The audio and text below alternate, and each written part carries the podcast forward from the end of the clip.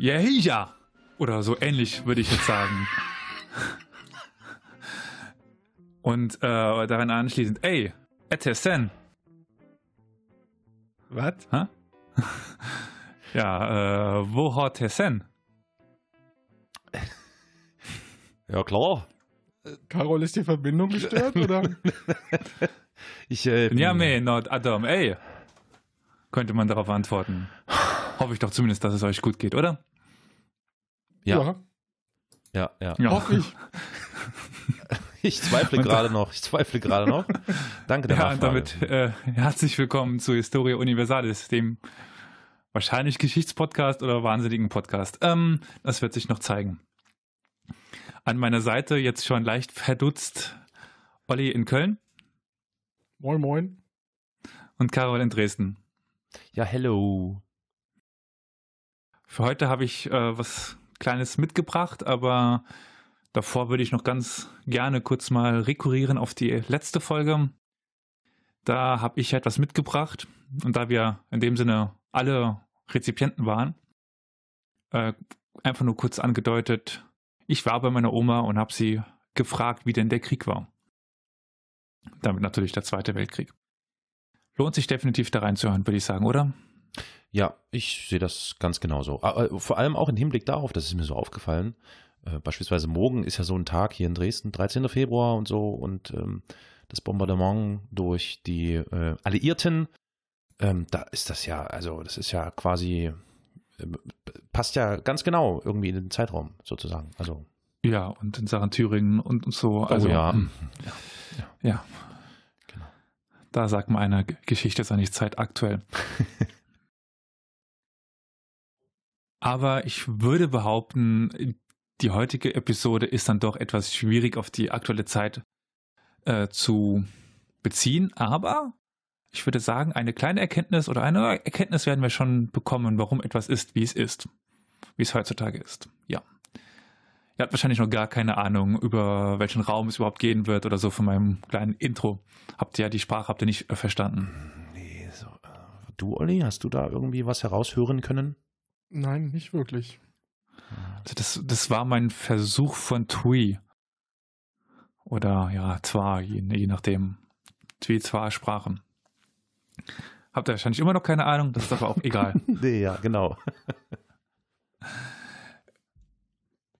Und bezeichnend für heute wird auch sein, dass ganz viel Unbekanntes, ganz viel heißt es, ja, wir könnten das, wir wissen das nicht so genau und sowieso es gibt eine Quellenarmut und ähm, ja, wir sind also in einer relativ dunklen Zeit, äh, die aber eigentlich sehr interessant ist. Hm, Das ist mir alles. Kannst du jetzt mal hier Tacheles bitte? Das ist mir hier alles zu. Ja, kann ich. Oh, Wir gehen ins 10. Jahrhundert und äh, lesen beim dem arabischen Historiker Ibn Haukal etwas. aha. Der Fürst von Audogost unterhält Beziehungen zum König von Ghana. Der König von Ghana ist der reichste auf Erden wegen seines Reichtums und des Vorrats an lauterem Gold, das seit ältester Zeit den Boden entnommen wird, zum Nutzen der vorangegangenen Fürsten und des Gegenwärtigen. Wir haben es also augenscheinlich einen arabischen bzw. islamischen Chronisten aus dem 10. Jahrhundert, der über einen Fürsten und einen König berichtet. Den Fürsten können wir jetzt nicht so gut einordnen. Oder habt ihr eine Idee, wo Audogost liegt? Nein. Nein. Ich eigentlich auch nicht. Davor. Wenn man es googelt, dann findet man relativ schnell raus, dass das in der Sahara liegt. Ah, langsam. Okay. Ja, in der Sahara weiter. Hm. Ich habe da so eine Ahnung, aber machen wir weiter. Hm, ja. Ja gut, das nächste Königreich, was benannt worden ist, damit könntet ihr ja was anfangen. Ghana. Okay, So gut. vom Namen her. Ja, nee, ja, also sicher, klar. Hm. Aber damit ist nicht der moderne Staat Ghana gemeint, aber ein Staat, auf den sich der moderne Staat Ghana bezieht. Und damit sind wir jetzt wo unterwegs? Ungefähr so, so räumlich, so ganz grob. Äh, Ja, im, äh, äh, äh, ja, irgendwo da im äh, arabischen Afrika, Raum. ganz grob. Ist nicht Ja, arabisch? Afrika, ja. Okay. ja. Ja. gehen wir mal vielleicht noch nach Westafrika und dann sind wir, denke ich, ganz gut verortet. Aber wieso zitiere ich jetzt einen arabischen Chronisten, der über Ghana schreibt? Hm. Wegen dem Gold, also, hast du doch gesagt. ja, aber wieso zitiere ich keinen afrikanischen Chronisten, der über Ghana schreibt? Oder einen nordafrikanischen Chronisten oder irgendwie jemand, der näher dran ist, ein Tuareg oder sowas. Aber genau, ja. ich hätte, das war meine Überlegung. Ich hatte gedacht, ah, hat es vielleicht was mit dem Tuareg zu tun? Mhm. Nee, ja, gut. Also da würde ich gerne nachgehen und dann äh, noch eine kleine Reihe begründen. Mhm. Was für eine Reihe das ist, fragt euch jetzt bestimmt. Aber ich denke, das wird dann nach der heutigen Folge klar sein. Wenn wir uns jetzt nochmal Ghana zu, was übrigens häufig in Abgrenzung nur G-A-N-A geschrieben wird, um eben nicht mit GH wie das moderne Ghana. Ja. Und es liegt auch nicht am Atlantik, wie das moderne Ghana. Unser Königreich, um dieses zu, zu finden, begeben wir uns aber erstmal nach Spanien. Aber ins islamische Spanien des 9. Jahrhunderts. Mhm. Dort berichten dann nämlich Schriftsteller bzw. Chronisten über ein sagenhaftes Königreich mit dem Namen Goldland, das auch Ghana genannt wird. Lokalisiert wird es südlich des Atlasgebirges und südlich der Sahara. Aber wo genau dort? Da gibt es einen Geographenchronisten, sowas, also der viele geografische Werke schrieb, Al-Bakri. Und er berichtet im 11. Jahrhundert folgendes. Ghana ist der Titel, den die Könige dieses Landes tragen. Das Land heißt Aukar. Aukar kommt aus der Werbersprache und bedeutet hügelig. Weist also schon auf den Raum zwischen Wüste und Savanne hin, also da irgendwie so diese hügelige Savannenlandschaft, Ausgang von der Wüste. Die Forschung schließt daraus und natürlich auch aus anderen Quellen, dass äh, früher Berbernomaden die Sahara überquert hatten und im heutigen ja, Nordmali ein Königreich gegründet haben, weil Aukar kommt ja aus der Berbersprache. Und mit der Zeit vermischten sich dann die Berber mit der einheimischen Bevölkerung. Und nach der Überlieferung des 17. Jahrhunderts, also einige Jahrhunderte später, haben diese ersten Dynastie, der, dieser Berber-Dynastie, 44 Könige angehört. Mhm. Um etwa 770, aufgrund der zeitlichen Distanz der späteren Quellen, ist das Datum natürlich hier alles andere als sicher, übernahm eine neue Dynastie die Herrschaft. Dabei handelt es sich wohl, darauf schließt man aufgrund des Namens, um eine mindestens sehr stark assimilierte Familie und keine Berber mehr.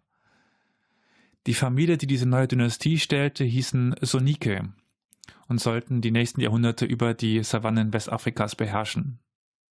In der Sprache dieser Sonike, die es heute übrigens immer noch gibt, als Volksgruppe, heißt Ghana einfach nur Kriegsführer und war der Titel der Könige. In den arabischen Berichten wird dann der Begriff Ghana verwendet, um das Königreich zu bezeichnen. Hm. Aber lauschen wir jetzt erstmal weiter den Bericht von al-Bakri. Mhm. Der gegenwärtige König, heute ist das Jahr 460, nach der Hedra, also das Jahr 1078, Anno Domini, heißt Tunka Menin. Er bestieg den Thron im Jahre 455 nach der Hedra. Sein Vorgänger namens Basi begann im Alter von 85 Jahren zu regieren. Sein Benehmen war lobenswert. Er liebte die Gerechtigkeit und war den Muslimen günstig gesinnt. Er war der Onkel mütterlicherseits des Tunka-Menin, denn ihr Brauch und ihre Gesetze verlangen, dass der nachfolgende Herrscher nur der Neffe des Königs in der mütterlichen Linie sein kann, weil nie ein Zweifel darüber besteht, dass man, dass man der Neffe seines Onkels mütterlicherseits ist, während man nie sicher ist, ob man der Sohn seines Vaters ist. Also sehr interessant finde ich und auch amüsant die, diese Thronfolge, mhm. die mir so bisher eigentlich noch nicht über den Weg gelaufen ist. Ja. Die Linie der Mutter ist aber in vielen schwarzafrikanischen Kulturen ja sehr gängig und daher in der Region ist nichts Besonderes. Al-Bakri fährt dann fort mit der Beschreibung der Hauptstadt von Ghana. Oder besser gesagt in beiden Städten. Denn auf der einen Seite gibt es eine Stadt der Muslime und auf der anderen eine Stadt mit dem Namen Al-Ghaba. In Al-Ghaba residieren die Könige. Es gibt Häuser aus Stein und Akazienholz, einen Gerichtshof und eine Mauer. Die Stadt wird umgeben von einem heiligen Hain, in dem die Bevölkerung religiösen Handlungen nachgeht. Und in diesem Hain gibt es auch ein Gefängnis, aus dem die Leute, so al-Bakri, nie zurückkehren sollen. Aber im Laufe der Geschichte sollen die ghanaischen Könige auch immer wieder ihre Hauptstadt verlegt haben. Und auch die Königsmutter hatte eine eigene Residenzstadt. Warum kommen wir später noch zu. Nach der Beschreibung dieser Stadt folgt dann eine von einer Audienz beim König von Ghana. Und hier bekommt man einen Eindruck von dem, was den anderen Namen Ghanas prägte. Ghana wird ja nämlich auch goldreich genannt. Mhm, jetzt wird's interessant. Es beginnt mit der Beschreibung von zehn Pferden, die Golddecken tragen. Diese standen um den Thron, äh, Thronsaal herum. Der König selber trug eine goldbestickte bestickte Mütze und hinter ihm tragen seine Pagen in Gold gefasste Schwerter und Schilde. Die Söhne des Fürsten tragen Goldfäden in ihren Haaren und die Wachhunde am Eingang des Saales tragen goldene Halsbänder. Schon hier lässt sich also der schier unermessliche Reichtum des Landes erahnen. Mhm. Ihr fragt euch doch aber jetzt bestimmt, welche Religion die Ghana angehörten, oder? Ich habe da jetzt so widersprüchliches berichtet, oder? Ja, eine Stadt. Ich, ich fühle mich gerade so, also das letzte Zitat, was du da äh, wiedergegeben hast, ich habe mich äh, an die an die Mai-Hasse erinnert gefühlt. Äh, mhm. Äh, vielleicht auch in Verbindung mit dem Gold. Das kann auch sein, dass das irgendwie so. Ähm, schon, ich glaube, ich glaube, das wird jetzt nichts es wird keine monotheistische äh, Religion sein, der die irgendwie äh, frönen, frönen, frönen. Glaube ich nicht, weiß nicht, würde ich nicht tippen. Ja, also von der Stadt extra für die Muslime habe ich euch ja schon berichtet. Also Muslime gab es wohl. Ach, verdammt, ja, die sicher, aber ist das sicher, ja, ja. Ist, ist, das jetzt die, genau, die das Religion? ist nicht der Hauptteil ja. der, der, Bevölkerung. Mhm. Der König hat äh, auch noch nicht, noch nicht. Äh, der größere Teil der Bevölkerung betete zu Fetischen waren Aha. also Fetischisten Aha. und glaubten, dass die Götter in gewissen Gegenständen lebten. Mhm. Was heute immer noch sehr verbreitet ist in Afrika. In, in also, Afrika, in Klammern in Afrika. ja, okay, weiter. Ja.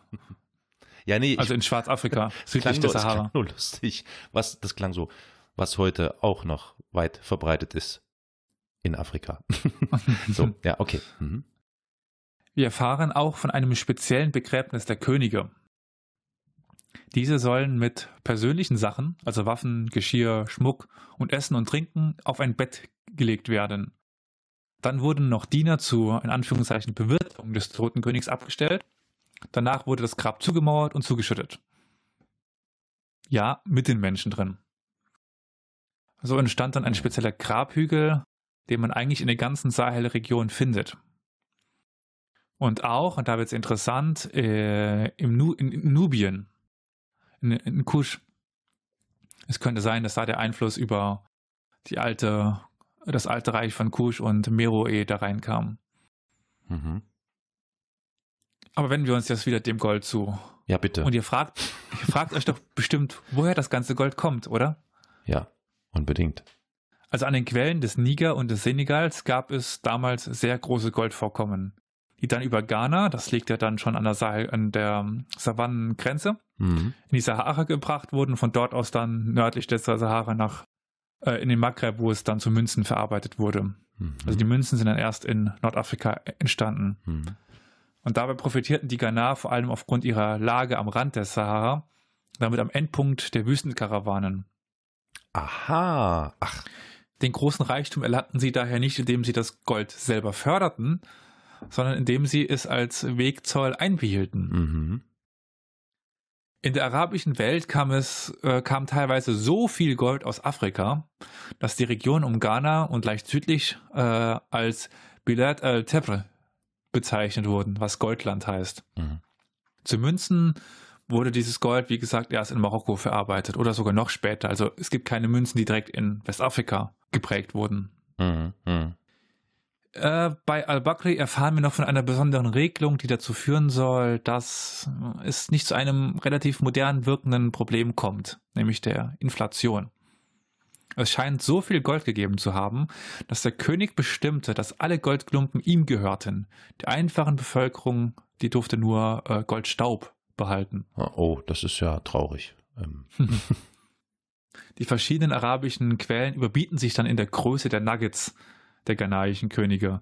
Also Al-Bakri berichtet noch von 450 Gramm, Al-Idrisi bezeichnet dann, äh, berichtet dann schon von 15 Kilo äh, schweren Nuggets. Ibn Khaldun setzt dem Ganzen dann die Krone auf und berichtet von einem Goldnugget, das fast eine Tonne gewogen haben soll. Natürlich. Mhm. Äh, also es muss auf jeden Fall viel Gold gegeben haben. Ja. Es gibt auch einen Bericht, dass der König stets ein Pferd mit, äh, an einen, also sein Pferd an einen Goldstein festgemacht haben soll als Flock. Das, ach so, ich dachte während des Reitens, das arme Pferd, ich dachte schon, okay. ja. Nein. Um das hier auch nur ganz kurz anzuteasern und wer zum Beispiel Civilization spielt, äh, der wird, wird das auch vielleicht was sagen. Es gibt dann einen späteren König von Mali, der bei seiner Reise nach Mekka und Medina auch durch Ägypten kam, mhm. die dortige Wirtschaft über Jahre hin ruiniert hat durch seine Goldzufuhr. Der wahrscheinlich inflationsbereinigt reichste Mann der Geschichte. Mansa Musa. Aber ja, egal, okay. das ist dann. Guter Hinweis später. für alle Gamer. Mhm, ja. Mhm. Hm. Viel mehr erfahren wir dann aber auch nicht über das Gold im Königreich Ghana. Über den Islam hingegen schon. Denn dieser schien dort langsam Fuß gefasst zu haben. Und der ist ja auch immer noch vorhanden. Also Mali ist zum größten Teil muslimisch momentan. Mhm. Auch noch äh, Burkina Faso. Faso. Er scheint über die Händler in die Region gebracht worden zu sein. Weshalb er auch eigentlich nur in den Städten, in den wichtigen Handelsstädten zu finden war.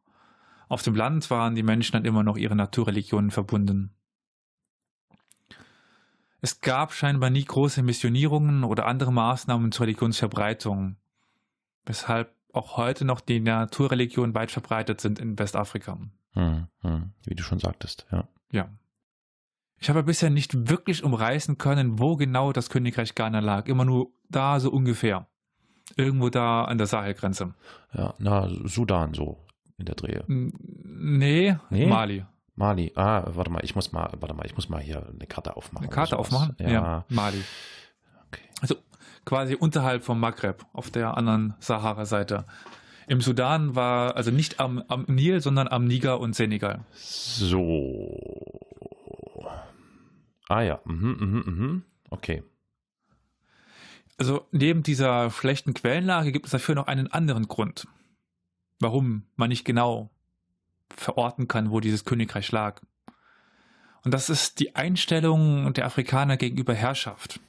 Mhm. Das finde ich eigentlich sehr interessant und auch noch auf die heutige Zeit übertragen.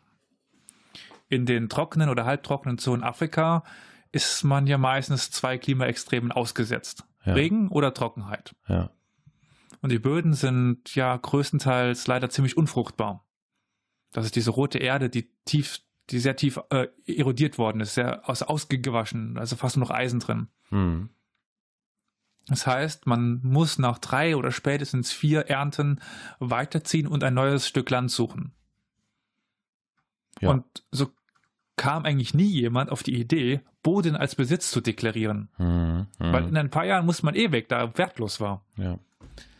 Und das Einzige, was wertvoll war, war Arbeitskraft von Menschen. Daher ist das Verständnis der Sahelkulturen von Besitz nicht Land, sondern Arbeitskraft an Menschen. Also herrschte ein König von Ghana nicht über die Region von X bis Y, sondern über eine Anzahl von Menschen.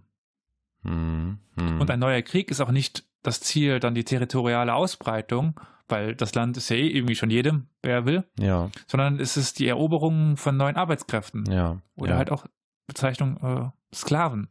Weshalb dann die Europäer auch sich so super da einklinken können. Mhm. Weil die afrikanische Kultur kennt Sklaverei schon von jeher. Mhm. Um dann wieder einen früheren Punkt anzugreifen. Eine Hauptstadt gab es eigentlich nicht dieses Reiches. Eine Residenz, klar, aber die war halt dort, wo der König war und wo sie sich versorgen konnte. Teilweise existierte äh, sie länger durch die Lage an, an, Handelswegen oder mal kürzer, je nachdem. Aber auch die Handel, auch die Hauptstadt zog umher. Hm. Auf der Suche nach neuem fruchtbarem Boden. Plausibel. Weshalb dann auch die ganzen Häuser aus leichtem Material ge gebaut worden sind, weil Ja. aus Stein bauen lohnte sich nicht wirklich. Einzig die äh, Enden der äh, Karawanenstraßen, die waren mit Stein gebaut oder Lehm. Hm. Weshalb wir heute auch eigentlich ganz selten nur noch Überreste dieser alten Städte finden. Es gibt ein, einen Fund äh, in der, an der Grenze zu Mauretanien, was eine Hauptstadt gewesen sein könnte, aber ganz schön viel hätte, wäre, wenn. Ich muss mal jetzt ganz kurz nachhaken, weil das lässt mir Hm? die ganze Zeit irgendwie keine Ruhe. Das Thema hast du doch nicht umsonst gewählt. Du hast es doch gewählt, weil du, warst du da nicht mal? Also nicht im Reich Ghana, aber ähm, in der Region? Sagen wir mal so, das Thema ist ein, äh, auch ein äh, Zuhörerwunsch. Oh, ah, okay. Das äh, zum einen und zum anderen warst du trotzdem dort, oder? Äh, also nicht dort, wo über den Raum, wo wir jetzt sprechen. Also ich war Ah. im modernen Ghana. Du warst ja, ja- okay, gut, das ist natürlich noch ein Stück weg, ja. Hm. Genau, das, also die Sahelzone kenne ich nicht persönlich, aber ähm, Aber bist du denn, so, bist du war- denn mit, mit damit dort vor Ort in irgendeiner Art und Weise in Berührung geraten? Also vielleicht irgendwie über, was weiß ich, äh, also Erzählungen im Norden. oder ähnliches oder Nee, also was, äh, was ich mitbekommen habe, war ein anderes Königreich, das der äh, Ashanti. Mhm. Aber diese Strukturen Hm. kann ich auch dort, habe Ja. ich auch dort mitbekommen. Ja. Also dort gibt es nicht so, also ein Bauer geht halt irgendwo hin, pflanzt seine, seine, seine Sachen an und wenn es nicht mehr geht, dann zieht er zu einem anderen Feld. Ja, logisch. Hm. In Deutschland unvorstellbar. Da baust du keinen Zaun, baust der Zaun drum, meins. Ja, ja. Dort irgendwie, ja, Trotz- man, so, wo halt Trotz der ist. Grenzen ist es da immer noch so? Also es, dann, es hat sich natürlich anders entwickelt mittlerweile durch die europäischen Einfluss. Aber ähm, sagen wir mal so innerhalb, oder ich war halt in einem kleinen Stadt dort mit dem Namen Nkoko. Und da hat, ich war zweimal dort und als ich beim ersten Mal da war, war dort das Feld und beim zweiten Mal war da kein Feld mehr. Hm. Hm. Und da war woanders war dann was plötzlich ein Feld und Hm. es Hm. kam mir jetzt nicht so vor, als wäre das irgendwo abgesprochen, wer was jetzt hat. Hm. Verstehe. Hm. Okay, interessant. Also ja, die Gegend Ist dir nicht fremd? ist mir nicht fremd und äh, ist aber eigentlich äh, entstanden aufgrund eines Zuhörerwunsches, Ja, mal okay. etwas über äh, Afrika zu machen. Dann danke an den Zuhörer oder die Zuhörerin. Gut. Äh, ja, dann waren wir bei den Hauptstädten. Äh, was dann noch ein weiteres Problem ist, auch durch diese Idee der Herrschaft, dass man halt auch mal ein, ein Königreich oder eine Stadt oder sowas unterworfen hat und die Menschen mitgenommen hat. Es konnte sich nicht so wie in Europa äh, Ethien oder Völker herausentwickeln. Hm. was man heute auch immer noch äh, auf, in Afrika vorfindet, da kann ich jetzt auf meine Erfahrungen zurückgreifen. Wenn man von einem Dorf zum anderen Dorf geht, verstehen die Leute sich plötzlich nicht mehr. Hm. Weil der ethnische Flickenteppich, also das, das ist, die haben so ungefähr manchmal dieselbe Sprachgruppe, das heißt, sie verstehen sich schon irgendwie, aber ganz viele dieser modernen Staaten funktionieren nur über eine übergestülpte europäische Sprache, das heißt Französisch oder Englisch. Hm. Hm. weil da so viel auch in Bewegung ist, eben auch durch die, durch dieses Bodenproblem. Dann zucken wir halt mal weiter irg- irgendwo hin. Und dann wieder zurück und da wieder hin. Und es gab immer eher diesen Stamm als das Volk und waren irgendwie auch diese Verwandtschaftsgeflechte. Da muss man sich halt lösen von dem europäischen Bild. Ja. Obwohl ich jetzt an das Deutschland im Mittelalter irgendwie denken muss. Waren ja auch mehr nur ein Flickenteppich, der König reist durch die Gegend und da ist dann halt der Hauptsitz. Ja, aber Hm? sagen wir mal so, in Deutschland gab es schon einen gewissen Raum von dort bis dort, wo die Leute Deutsch sprachen. Von dort bis dort, wo das der König regiert hat, ja, also das Westfrankenreich, das Ostfrankenreich. Also das war Ja, schon ein okay. großer Raum. Also von Ost- und Nordsee bis zu den Alpen oder so, das ist ein riesen Raum im Vergleich zu dem, was in Afrika passiert ist. Hm. Da hat vielleicht mal, der, der König hatte Ghana gesessen, also in einer Stadt, hatte nur noch zwei, drei Dörfer drumherum, ist aber weitergezogen, hat aber eigentlich irgendwie schon über einen großen Raum herrschen können, aber nicht über das Land, sondern über die Menschen, die da drin, drin wohnten. Und so können die, also wir finden irgendwann später plötzlich Ghana wei- viel weiter im Süden, 100 Hm. Jahre später. Hm. Hm. Das kann ja in Deutschland nicht passieren. So, kann, stell dir Mhm. vor, irgendwie im äh, Hochmittelalter ist Deutschland bei Köln und im Spätmittelalter sind wir plötzlich in Italien. Schönes Ja. Beispiel.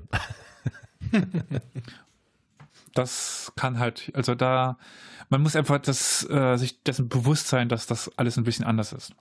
Hm. Äh, ja, genau. Auf das Beispiel mit den Ashanti mh, bin ich schon eingegangen. Also das war ein Königreich im heutigen Ghana. Die Mhm. Volksgruppe der Ashantis gibt es dort auch noch, Hm. was nicht heißt, dass im nächsten Dorf, das zwar dem, den Ashantis irgendwie äh, untertänig war, die Leute dieselbe Sprache sprachen. Hm. Und dann geht man wieder ein Dorf weiter und dann, dann sprechen die die Sprache der Ashanti. Und dann geht man wieder ein Dorf weiter, dann ist es was ganz anderes. Weshalb die modernen Grenzen auch äh, nicht funktionieren. Ja, aber nun gut, das ist eine ganz andere Sache. Hm. Im Umfeld von Ghana gibt es ja noch eine weitere, eine kleine Anzahl weiterer kleiner Königreiche, Fürstentümer. Das lässt sich natürlich schwer benennen, weil auch die europäische Nomenklatur gar nicht bekannt war. Hm, Im Westen gab es den, Wort, den Ort Aulil, der über eine reiche Saline verfügte und von dort aus große Teile Westafrikas und des Maghrebs mit Salz versorgte. Also aufgrund der Hitze und der hohen Luftfeuchtigkeit schwitzt man ja extrem viel in Westafrika. Das ist äh, als Europäer echt ungewohnt. Hm. Man verliert ja sehr viel äh, Salz dadurch. Hm. Und Aulil war es eben, der fast, also der sehr viele Menschen mit Salz versorgte. Im 10. oder 11. Jahrhundert wurde dann im Norden Ghanas eine neue große Saline gefunden, die dann Aulil bald auch den Rang ablaufen sollte. Aber da kam die Salzversorgung her. Zwischen Aulil und Ghana im Süden lag dann an den Ufern des Senegals ein Reich mit dem Namen Sanghana, das wir leider noch weitaus weniger wissen als über, über Ghana. Nahe Sangana lag dann Tekrur und laut den Quellen nahmen die Herrscher von Tekrur als erstes in Westafrika den Islam an, also als Königshaus, weshalb die arabischen Gelehrten dieses Königreich sehr hervorhebten. Teilweise wird dann sogar der Name Bilad al-Tekrur verwendet, um Westafrika zu bezeichnen und Pilger nach Mekka aus Westafrika werden auch als Takruri be bezeichnet. Hm. Ebenfalls am Senegal gibt es noch die ja, mächtige Stadt Silla, die Ghana zumindest widerstehen konnte, also nicht in Abhängigkeit geriet. Die Menschen von Silla haben sich laut al-Bakri auf die Jagd von Flusspferden spezialisiert, die damals Kabu genannt wurden. Und noch heute gibt es im lokalen Dia- Dialekt das Wort Gabu, was Flusspferd heißt. Und auch in einem weiteren Königreich gibt es ein wichtiges Tier und dieses Mal ist es eine Schlange. Bei den Sakfawa, nämlich bestimmt eine heilige Schlange die Thronfolge, indem er diese berührt. Also die Schlange, den Thronfolger. Also die äh, Aspiranten stellen sich auf und dann berührt die Schlange einen und dann ist der der Thronfolger. Klar, wie, wie bei der katholischen Kirche. Hm. Und jetzt wird's interessant. Vielleicht habt ihr noch eine Idee. Ich habe keine, weil Al-Bakri beschreibt das Tier, wie, also eine Schlange, die aussieht wie ein, ein Drache. Und der Thronfolger, wenn nachdem er berührt worden ist, muss der Schlange hinterher und Haare aus der Mähne oder dem Schwanz ziehen. äh, was? Ach so, des Drachen. Ja. Äh, Ja, aha, aber okay. mir ist keine Schlange bekannt, die Haare hat. Ja, nicht. ähm, nee, äh, Also Flusspferde habe ich rausgefunden, das ist nicht das, Pro äh, nicht das Problem. Es wird dann be beschrieben wie Elefanten, die ein bisschen kleiner sind, Hörner, so ein, ähm, also die ähm, nur Zähne haben statt diese Hörner und kein Rüssel und so weiter. Das waren dann halt die Flusspferde. hm, Aber ich habe auch nirgends von der Forschungsliteratur ge gefunden, was denn diese Schlangen jetzt sein sollen. Naja. Und wie viel Haare er halt dieser Schlange ausziehen konnte, so lange sollte er herrschen. das ist ja ein tolles Spiel. Gut. und vielleicht war das dann auch relativ schnell mit der Herrschaft zu Ende, Das, Je nachdem, ja. wie- Mhm, die Schlange drauf war. genau. Dann gibt es noch die Farawajin. Und da berichtet äh, Al-Bakri, dass sie eine besondere Wurzel ihr eigen nennen sollten. Bei dieser Wurzel sollte sich um ein starkes Aphrodisiakum gehandelt haben. Diese Wurzel durften aber nur ihre Könige verwenden. als ein muslimischer Nachbarkönig dann mit einem großen Geschenk um einen kleinen Wurzelteil gebeten hat, antwortete der König, dass er ihm keine schenken dürfe, da er als Moslem nicht genug Frauen habe, um es äh, und er es befürchtet, dass ähm, er durch die Wurzel in den Zustand versetzt würde, der ihn dann äh, darüber hinausführe und in äh, ja, dass er gegen seine Religion verstößen sollte. Mhm. Ich habe jetzt mal schnell, ich habe jetzt mal schnell gegoogelt. Ja. Na, also diese diese Schlange mit den Haaren. Ähm, aber das hast du sicher auch schon gefunden. Es gibt tatsächlich so ein, äh, wie nennt man das denn, so ein, so ein Objekt in der griechischen Mythologie, die Glykonschlange. Äh, zumindest ist es so, es ist als Chimäre beschrieben, die dann am Ende einen ein Löwenschwanz hat und so. Und, ähm, aber das Mhm. war es dann auch schon. Also es ist tatsächlich etwas. äh, das Problem ist nur, dass die komisch. griechische Welt keinen Kontakt hatte eigentlich mit der afrikanischen. Äh, ja, ja, das- ich weiß schon. Ich gebe ja nur wieder, was ich gerade hier auf Google Ja. finde und äh, versuche da. Aber es gibt da keine, ja. Mhm. Gut, Mhm. machen wir weiter mit den, ja. Mhm. mit den wilden Afrikanern. Das ja, hast du dieser- gesagt. Ja, also der Mann, also die, die Könige, die, wenn das denn so wirklich so, so war, soll ein ziemlich gutes Leben ge gehabt haben. Mhm. Hatte so, also sehr viele Frauen wohl. Okay, ja, gut. Hm. Das klingt mehr nach Stress als ein gutes Leben. Das hast du jetzt so gesagt. Meine Frau Ja. hört zum Glück den Podcast nicht.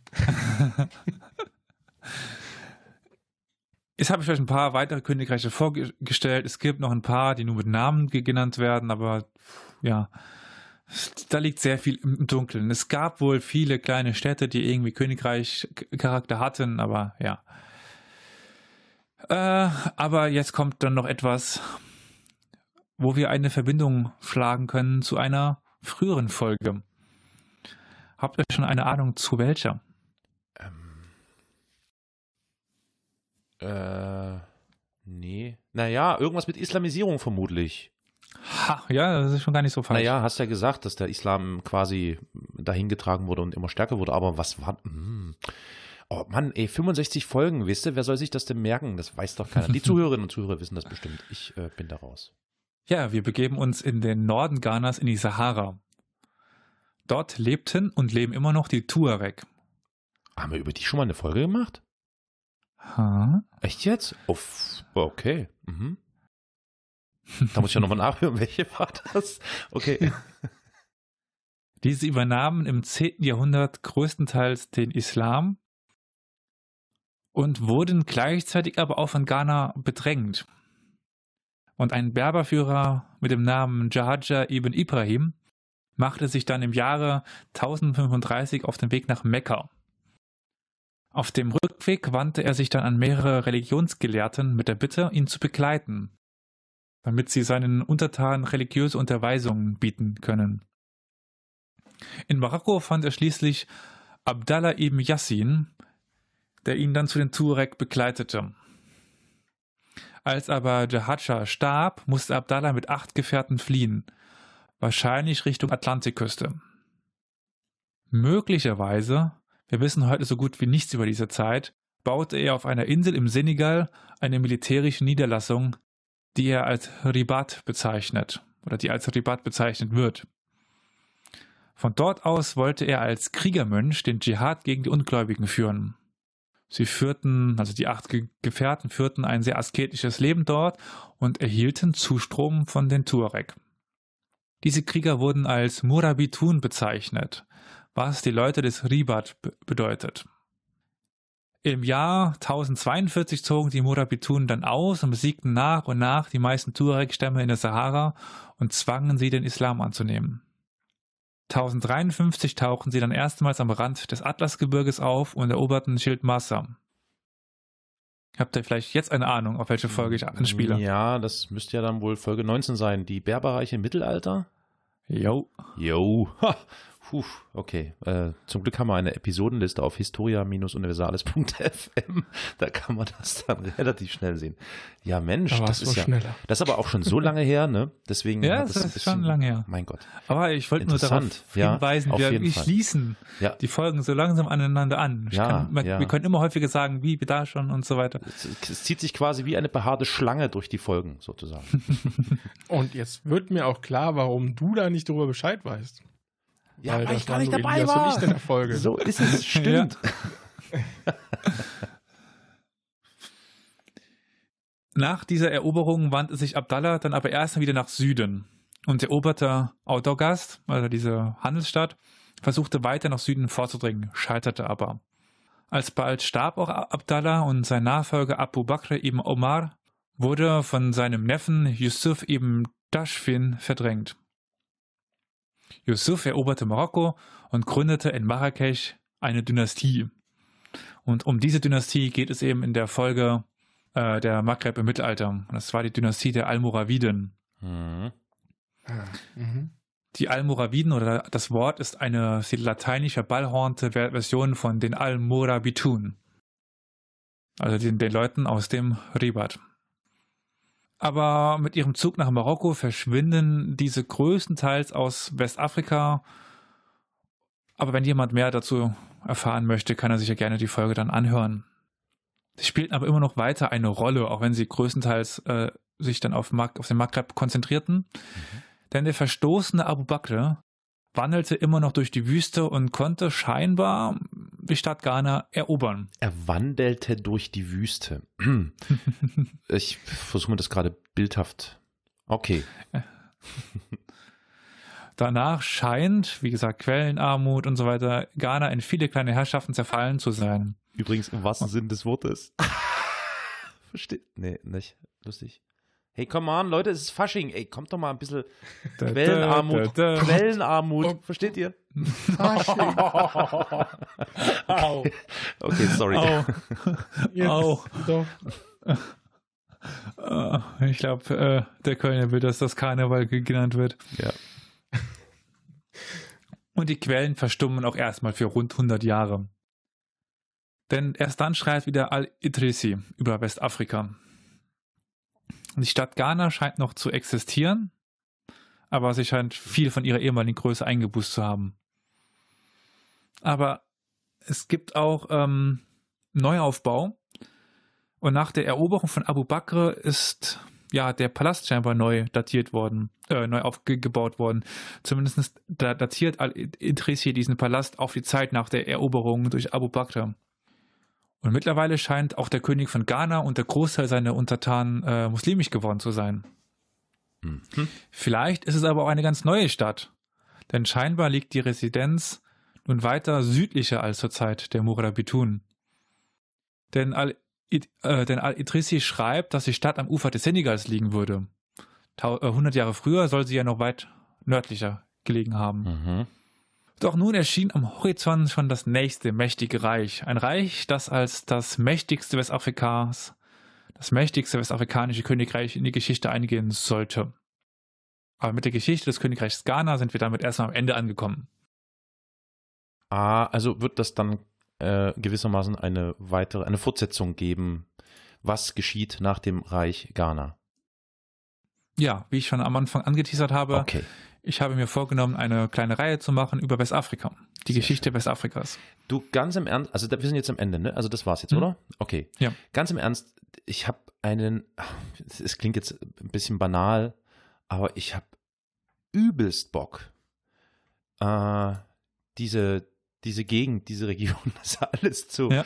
zu erkunden und zu durchforsten. Und zwar nicht nur im Internet und mit dem Finger auf dem Atlas, sondern wirklich dort zu sein. Das hat mir total, also danke, das hat mir wirklich äh, in mir so ein Reisefieber geweckt. Das klang sehr, sehr spannend. Also, es ist eine Reise wert, definitiv. Aber, Es ist nicht ein Entspannungsurlaub. na, nee, das ist klar, ja.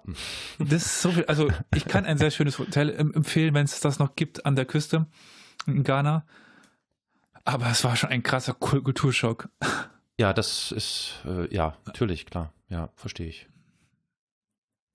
Also darauf sollte man natürlich vorbereitet sein, dass es hier nicht um, Mhm. um, um äh, Haiti Pie und äh, äh, irgendwie Dinge ins Urlaub geht, sondern schon, also nee, es war wirklich so dieses, kennst du das, dieses Feeling, so dieses, Ja. also ich habe das wirklich so von meinem inneren Auge quasi, wie du das erzählt hast, das klingt übelst spannend. Man wird nach der Reise auf jeden Fall viele Annehmlichkeiten des Westens schätzen. Toiletten sind was Schönes. Fließend Wasser ist was Schönes. Ja, ja, ja. Wasserflaschen sind was Schönes. Mhm.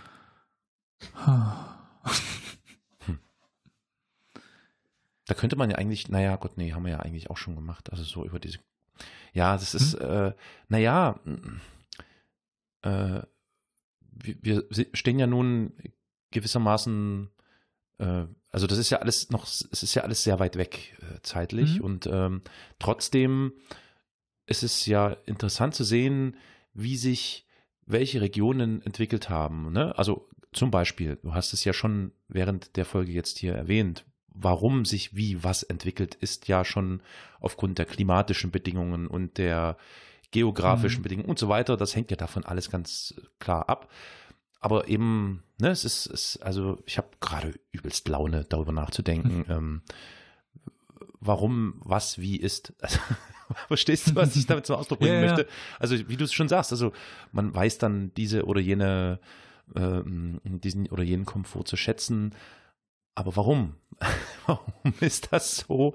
Und warum ist das äh, also es ist schon ein total interessantes Thema, auf jeden Fall. Also schon wirklich einfach diese, diese ganz gegensätzlichen äh, klimatischen, geografischen, kulturellen Bedingungen, all das, das ist, ich finde das irre spannend. Das ist ähm, Ja. Wahnsinn. Also deswegen verstehe ich, dass das ein Thema ist, was dich zum Beispiel interessiert und weswegen du darüber gern sprichst.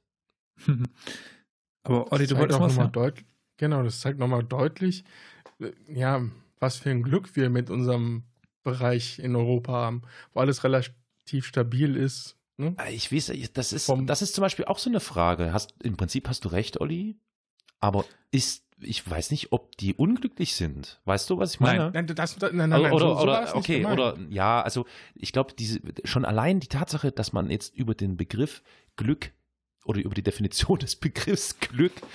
Ja, aber der, ne? der Bauer bei uns zum Beispiel hat ja in Anführungszeichen das Glück, er kann an der gleichen Stelle einfach bleiben und immer wieder ne, Aber weshalb zum Beispiel das Verhältnis von Besitz dort ein ganz anderes ist. beispielsweise, genau, Genau. ja, ja, hm, stimmt, ja, ja. Ich meine, mittlerweile durch den ganzen Kon äh, Kon Konsum aus dem Westen ändert sich das. Gewiss, das hat natürlich einen Einfluss, ja klar, klar. Aber an sich war den Menschen dort Besitz weitaus weniger wichtig als uns in, in Europa. Ja, ja.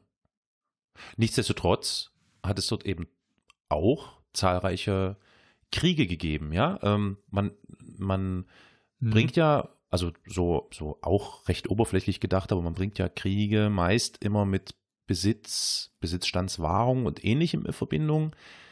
Äh, ja, der ich Besitz war, war halt ein anderer. Ga- ja, war dort in gewisser Weise ein anderer.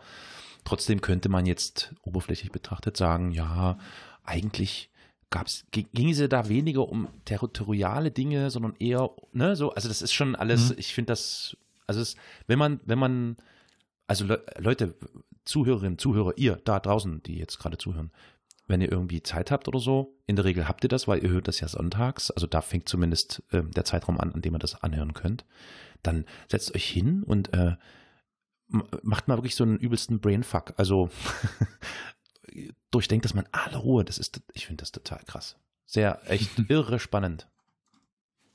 Und, und, und danke dafür, Elias, weil einem das immer wieder ins Gedächtnis holt, dass wir, glaube ich, ähm, man kann halt einfach mit diesen Denkmaßstäben, wie wir sie uns heutzutage ähm, quasi, naja, weniger auferlegen, sondern wie wir sie halt so gewohnt sind zu nutzen, das funktioniert alles überhaupt nicht.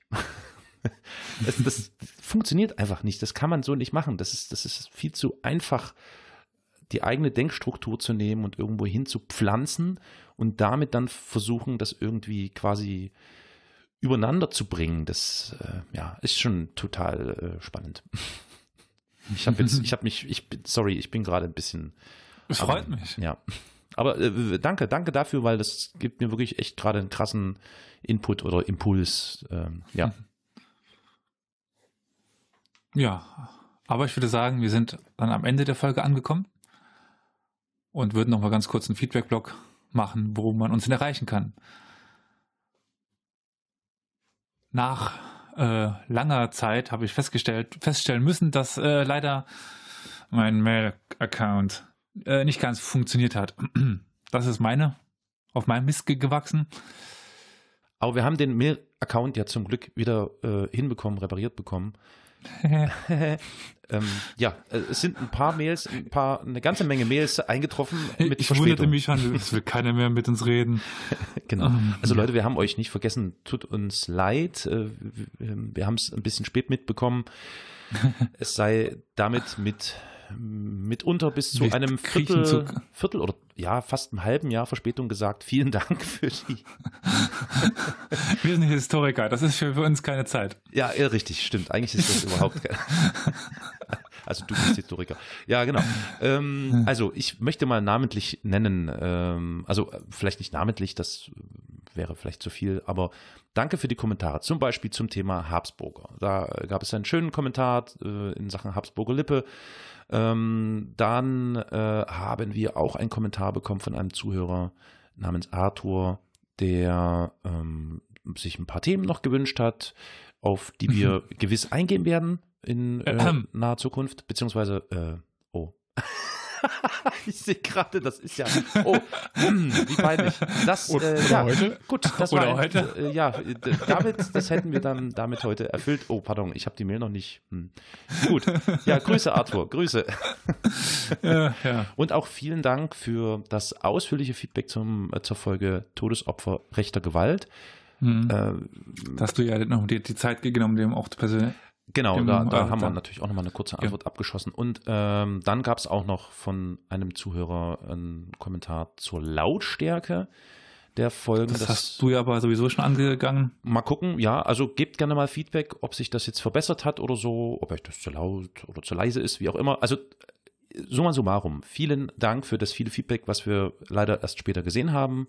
Und wir sind jetzt aufnahmebereit. Wir können euch jederzeit antworten und werden das natürlich auch tun unter den Mal schauen, wie lang. Unter man, man, sich wieder was verstellt und wir wieder ein halbes Jahr nicht checken, dass sich was verstellt hat. Nein, wir kriegen das hin. Wir sind ja Profis. Wir sind einmal mit Profis mhm. arbeiten.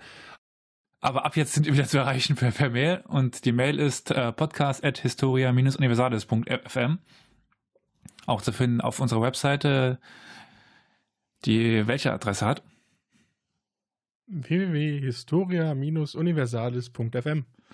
Dort findet ihr sowieso alle wichtigen Info äh, Kontaktinformationen. Jo. Wir sind aber auch vertreten auf Twitter. Zum Beispiel, nein, nicht zum Beispiel, sondern ganz konkret unter dem Handle at Geschichtspot. Und ihr findet uns natürlich auch auf YouTube. Ja, da ist es Historia Universalis, der Geschichtspodcast. Und wenn das alles nichts für euch ist, könnt ihr natürlich auch gerne zu dem Social Network äh, Facebook gehen. Dort sind wir zu finden unter dem Handel Geschichtspodcast oder unter unserem Namen Historia Universalis. Dann äh, gilt es jetzt noch auf Wiedersehen, auf Wiederhören, bye bye, bis zum nächsten Mal zu sagen. Wie macht man das denn jetzt auf äh, da äh, tu, tu, tu, Tui? Also die Sprache der modernen äh, Ghana ist Tui größtenteils. Und in dem Sinne, weil du gerade schon in die, in die Reiselust kamst, würde ich sagen, Nante je, also die gute Reise. Und dann Jebehaya, also bis, bis bald. Und äh, Wone Nyama Niko, also auf Wiedersehen. Gut, dann äh, liebe Haya. Sagt noch irgendjemand was oder, oder nicht? Äh, hatten wir doch jetzt alle, oder? Hast du jetzt Tschüss gesagt? Hab ich nicht eben? Oh Gott. ich hab hier, hier zum Reinschneiden. Also ich hab dich nicht, ich hab dich nicht gehört, Alter. Okay, gut. Alles klar. Oh Gott. Das kannst du normal ich bitte? Das war jetzt mit Lachen. Was denn? Na, tschüss. Oder was auch immer. Tschö mit Ö. Sehr gut. Ja, bis Denver. So.